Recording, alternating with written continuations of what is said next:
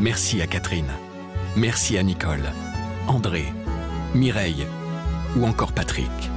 Merci à toutes ces personnes qui, grâce à leur legs en faveur du secours catholique, nous ont donné les moyens d'agir chaque jour pour les plus démunis. Sur la terre comme au ciel, continuez vous aussi le combat pour la fraternité en faisant à votre tour un leg au secours catholique. Demandez votre brochure leg auprès de Corinne en appelant le 0805 212 213 ou sur leg.secours-catholique.org.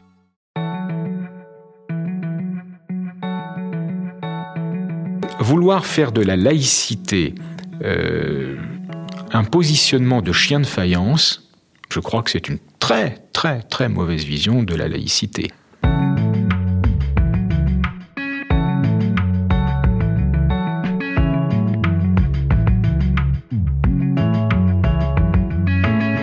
Il est maire d'un village et protestant évangélique. À 55 ans, Franck Meyer vient d'être réélu à Sotteville-sous-le-Val, en Normandie. Ses décisions politiques sont en accord avec ses croyances religieuses. Au nom de ses convictions, il s'est notamment toujours opposé au mariage homosexuel. Franck Meyer se défend de tout prosélytisme. Mais pour lui, la foi peut bien servir la politique si elle l'aide à viser le bien commun. Je m'appelle Malo Tresca. Je suis journaliste au quotidien La Croix et j'ai rencontré Franck Meyer dans la salle de réunion de sa mairie. Dans ce podcast, des personnalités de tous horizons nous éclairent sur les relations entre la politique et les religions. Elles témoignent de leur expérience sur le terrain, des tensions auxquelles elles ont fait face et du dialogue qu'elles tentent d'établir. Place des religions, saison 2.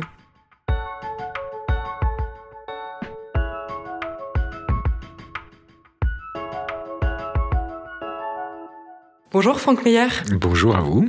Vous êtes maire Nouveau Centre depuis 2014 de la commune de Sotteville-sous-le-Val, 800 habitants près de Rouen. Vous êtes aussi porte-parole du collectif des maires pour l'enfance et président du comité protestant évangélique pour la dignité humaine, le CPDH, très engagé sur les questions éthiques. Alors je voudrais vous faire réagir sur un court extrait que nous allons écouter ensemble. Vous allez voir, vous allez reconnaître votre voix. L'année dernière, à peu près à cette époque, vous avez engagé des états généraux sur la bioéthique parce qu'il faudra revoir la loi de bioéthique. Là aussi, Monsieur le Président, je vous engage à écouter les Français. Qu'est-ce qu'ils ont dit? Ils ont recommandé la levée de l'anonymat sur le don de gamètes afin qu'on n'ait plus de jeunes adultes qui soient nés de spermatozoïdes anonymes. Beaucoup se sont exprimés dans ce sens. Ils vous ont dit qu'ils ne souhaitent pas la modification des règles de l'assistance médicale à la procréation telle qu'elle est euh, vécue aujourd'hui. À partir du moment où on demande l'avis des Français, je souhaite vraiment qu'ils soient entendus et écoutés. Merci, Monsieur le Président, pour votre confiance et votre attention.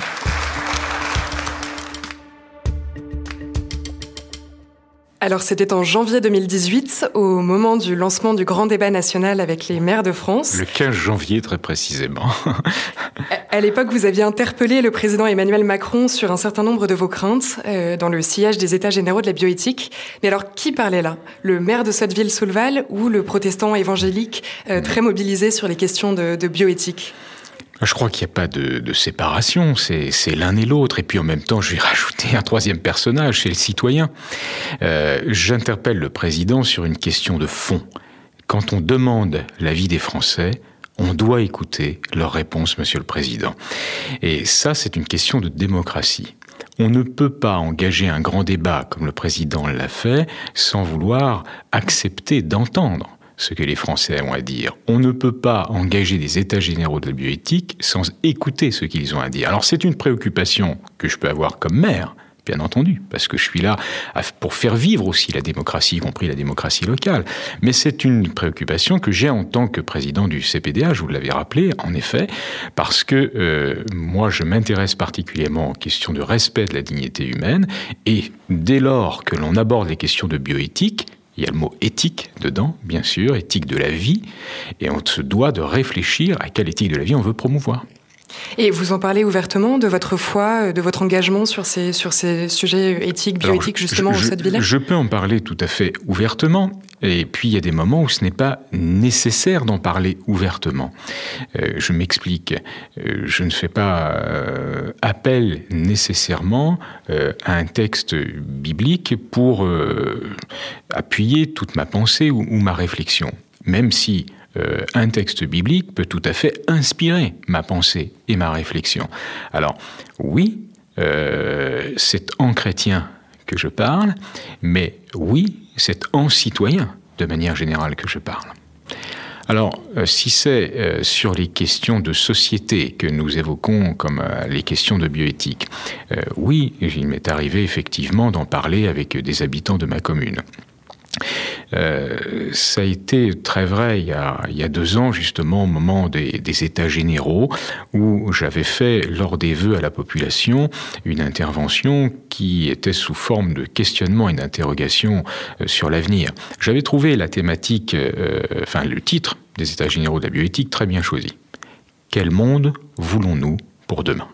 Et donc j'avais interpellé, lors de mes vœux à la population, les Sottevillais en disant quel monde voulons-nous pour demain? Et euh, je crois qu'il était important euh, de parler avec ma population de ces questions d'avenir de l'humanité. On a, je crois, une conscience accrue aujourd'hui du respect qui doit se faire de l'écologie, euh, du respect de la biodiversité, etc. Bon. Euh, je vois pas pourquoi il faudrait engager euh, des luttes euh, de conviction sur l'interdiction des, des, OGM, par exemple, d'organismes génétiquement modifiés, et puis accepter que l'être humain de demain soit génétiquement modifié. Donc voilà, c'est des sujets qu'on peut aborder, que moi j'aborde aussi en tant que maire dans ma relation à la population. Est-ce que c'est le sujet de tous les jours? Je vous réponds non.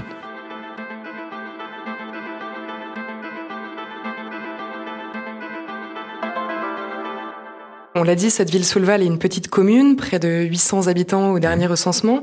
Euh, vous-même, vous avez été particulièrement exposé médiatiquement, euh, notamment dans le sillage du mouvement de la Manif pour tous, au sein duquel vous étiez très investi. Mhm. Euh, comment ont réagi les habitants de votre commune à cet engagement militant très marqué? Je pense que là aussi, il y avait, dans les réactions que j'ai pu ressentir ou même euh, constater, euh, il y avait tout le panel des, opinions. Il y avait ceux qui euh, me soutenaient ouvertement, m'encourageant, en disant vraiment, je me rappelle une personne âgée que j'ai fait traverser à un moment donné, parce qu'en bas de la, mairie c'est dangereux de traverser, donc je lui offre mon bras pour l'aider à traverser. Et puis elle me dit au moment où on passait sur le passage piéton, ah je vous ai vu à la télé, monsieur le maire. Eh ben moi je suis tout à fait d'accord avec ce que vous dites. Hein. C'est vraiment très bien qu'il y ait des gens comme vous qui aient le courage de dire euh, ce que vous dites et qui rappellent le bon sens. Bon voilà. Donc euh, des, vraiment des, moments d'encouragement.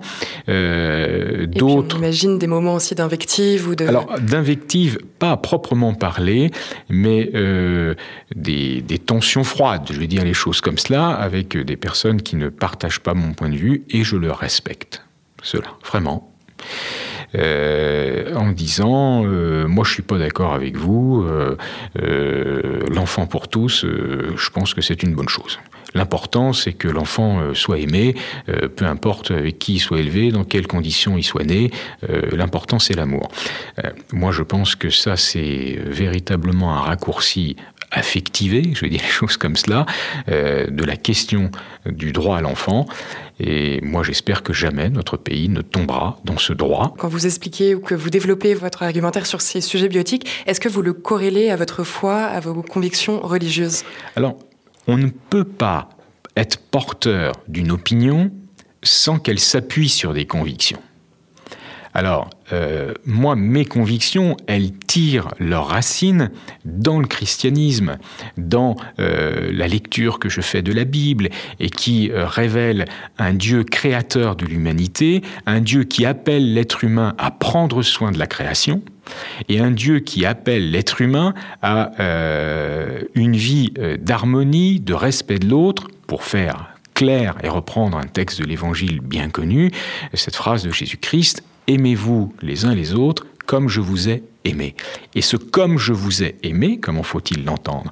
Eh bien, Jésus en donne une expression tout à fait euh, magistrale, dans le sens où, pour le christianisme, il offre sa vie pour le salut de l'humanité, c'est-à-dire qu'il s'offre lui-même pour être un moyen de salut pour les autres, et ensuite dans le lavement des pieds de ses disciples, quand ils se mettent à genoux pour leur laver les pieds et montrer que euh, tout maître qu'il est, il se fait serviteur.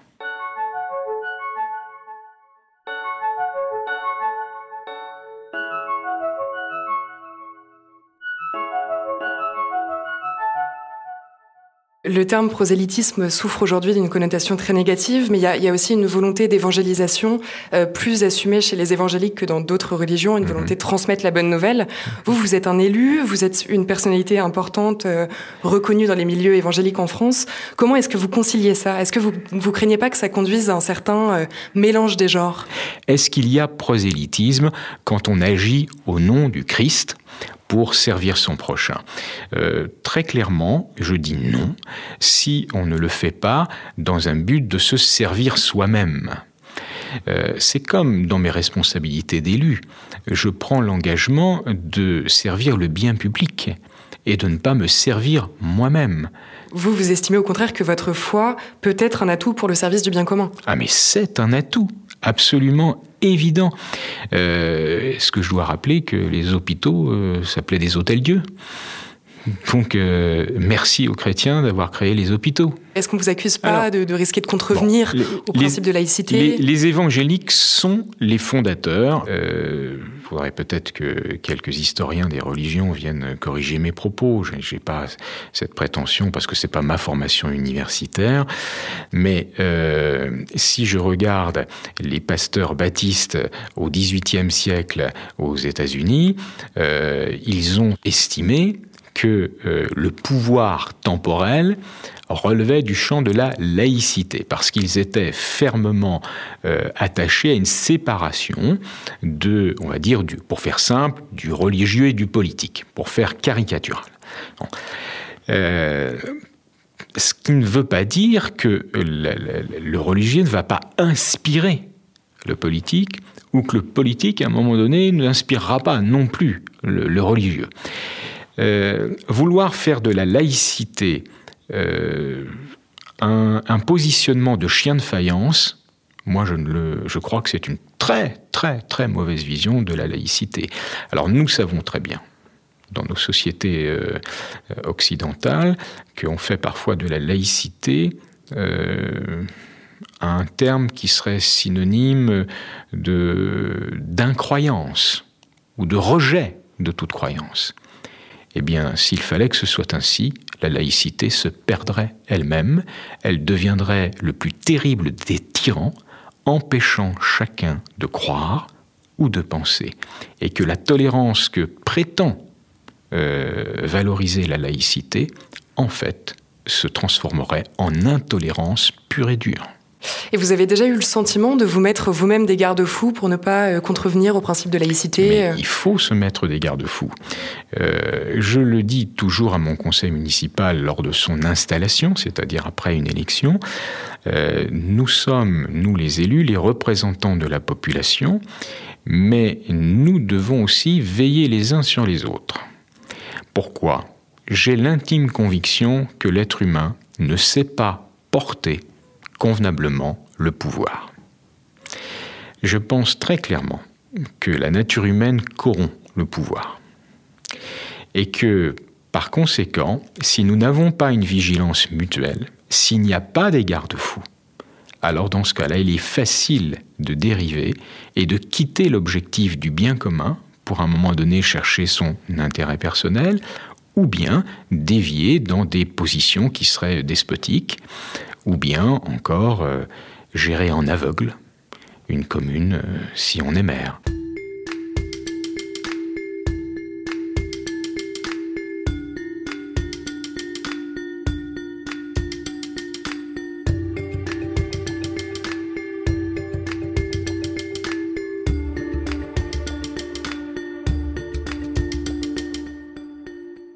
Vous avez aussi activement milité avec le, collectif des mères pour l'enfance pour la création d'une clause de conscience euh, permettant aux mères de refuser de marier euh, civilement les couples de même sexe. Hmm. Alors, je rappelle que depuis 2005, ce collectif existe et que notre préoccupation première, c'est que nous avions noté et observé une évolution des revendications euh, dans la société concernant un droit à l'enfant tout part de là au départ. 2005, on le rappelle pour nos, nos auditeurs, c'était aussi un an après la célébration euh, par Noël Mamère. 2005, c'était un an en effet après le, ce qu'on a appelé le mariage de Bègle, où Noël Mamère avait voulu marier deux hommes alors que la loi euh, l'interdisait, tout simplement. Bon. Et à ce moment-là, euh, nous sommes plusieurs élus à avoir voulu constituer un collectif afin de donner notre avis sur le sujet avant qu'on ne nous le demande pas. Donc nous nous sommes exprimés sur ce sujet, en effet, et nous avons été plus de 11 000 maires à nous exprimer à l'époque en disant pour nous le mariage doit rester l'union d'un homme et d'une femme, et pour nous l'enfant a droit de connaître son père et sa mère et d'être élevé par eux. Et euh, cette expression, bien que plurielle est très importante, on le sait, a finalement pas été écoutée par les pouvoirs publics et par le gouvernement, et notamment le gouvernement sous la présidence de M. Hollande. Oui, cette demande avait finalement été rejetée en effet en 2013 par le Conseil constitutionnel. Et le Conseil constitutionnel a estimé que oui, la liberté de conscience devait être absolument garantie puisqu'elle est constitutionnellement garantie à tout citoyen. Mais et il y avait un mais, malheureusement, pour les mères, si je puis dire, exception allait devoir être faite, parce que dans le cadre du mariage, le maire agissait et devait agir au nom de l'État. Oui, il ne célèbre pas à titre privé. C'était, c'était l'argument du Conseil constitutionnel. Pour moi, cet argument, il est fallacieux. C'est une, c'est une erreur grave. Parce que ça voudrait dire qu'à partir du moment où un ordre est donné au nom de l'État à un maire, donc cet ordre est juste et doit être appliqué, et que la conscience ne peut pas être prise en compte. Mais laissez-moi vous dire qu'il y a suffisamment de passages dans notre histoire nationale pour montrer que le gouvernement français a contraint des maires à des actes qui parfois furent après jugés par l'histoire totalement répréhensibles. Mais très concrètement, est-ce qu'un couple de, personnes de même sexe a par exemple déjà formulé une demande de mariage auprès de la mairie de Sotteville-Soulval depuis le passage de la loi Taubira? Alors auprès de la mairie de Sotteville-Soulval, non. Euh, un couple d'hommes était venu me voir me demandant si je pouvais les marier. Euh, ils n'habitaient pas à Sotteville-Soulval mais ils, avaient fait cette demande parce que certains souhaitaient, enfin l'un d'eux souhaitait obtenir la nationalité française, et il m'avait dit, on sait que vous êtes quelqu'un qui avait à, à, cœur la cause aussi des personnes étrangères arrivées en France, et euh, nous sommes venus vous voir afin que, puisque le mariage pour tous est possible, ce soit un biais pour une naturalisation euh, à terme de cette personne. Bon, j'avais expliqué pourquoi je ne mariais pas des personnes de même sexe et j'ai aussi expliqué qu'il y avait d'autres moyens pour arriver à faire entendre son droit que celui de détourner le droit du mariage de sa, de sa finalité.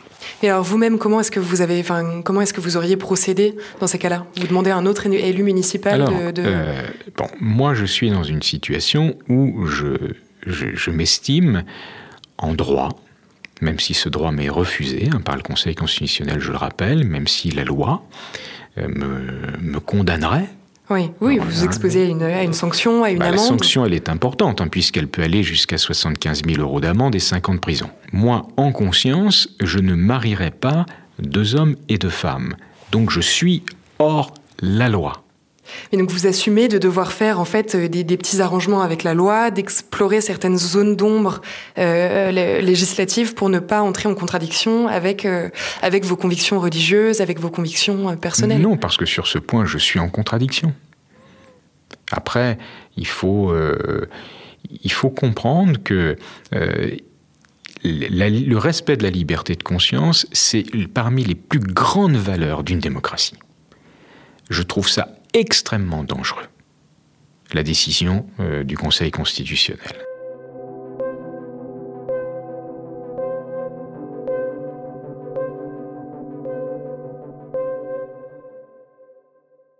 Mais est-ce que vous avez conscience que ce choix, que cette décision, par exemple là encore de ne, pas marier de, de couples de même sexe, puisse sincèrement blesser des gens? Ah mais bien entendu.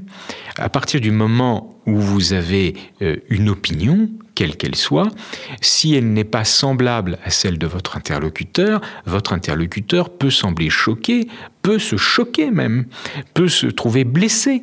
Hein.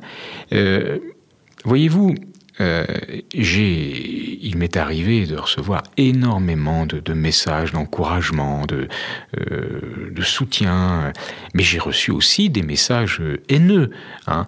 Et puis, je me souviens, il y a, je crois que c'était il, y a trois ans, avoir reçu un mail en mairie d'une personne qui euh, m'écrivait de manière très vindicative en me disant que vraiment j'étais un maire euh, digne du régime de Vichy, que j'étais quelqu'un euh, d'un autre temps, que des gens comme moi, ça ne devrait pas exister, euh, et que franchement, alors il y avait une insulte. Et moi aussi, j'ai été blessé en recevant ce mail. Et pour être tout à fait transparent, j'ai pris du temps pour prier, afin de ne pas rendre le mal pour le mal. Ça aussi, c'est l'évangile.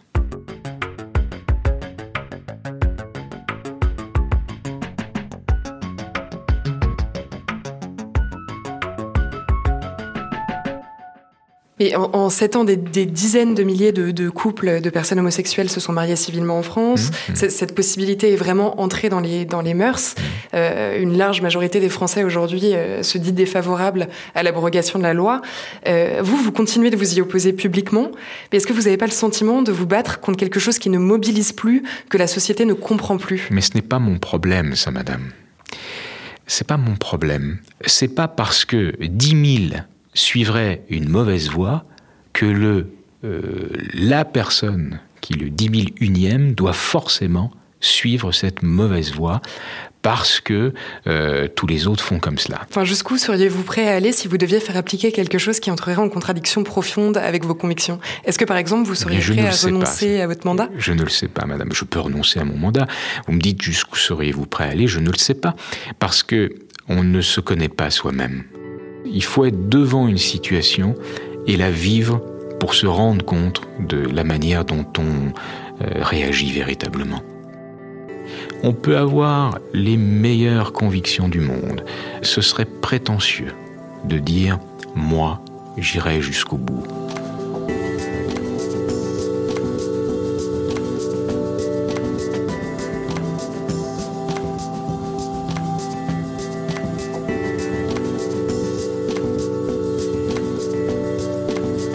venez d'écouter un épisode du podcast Place des religions.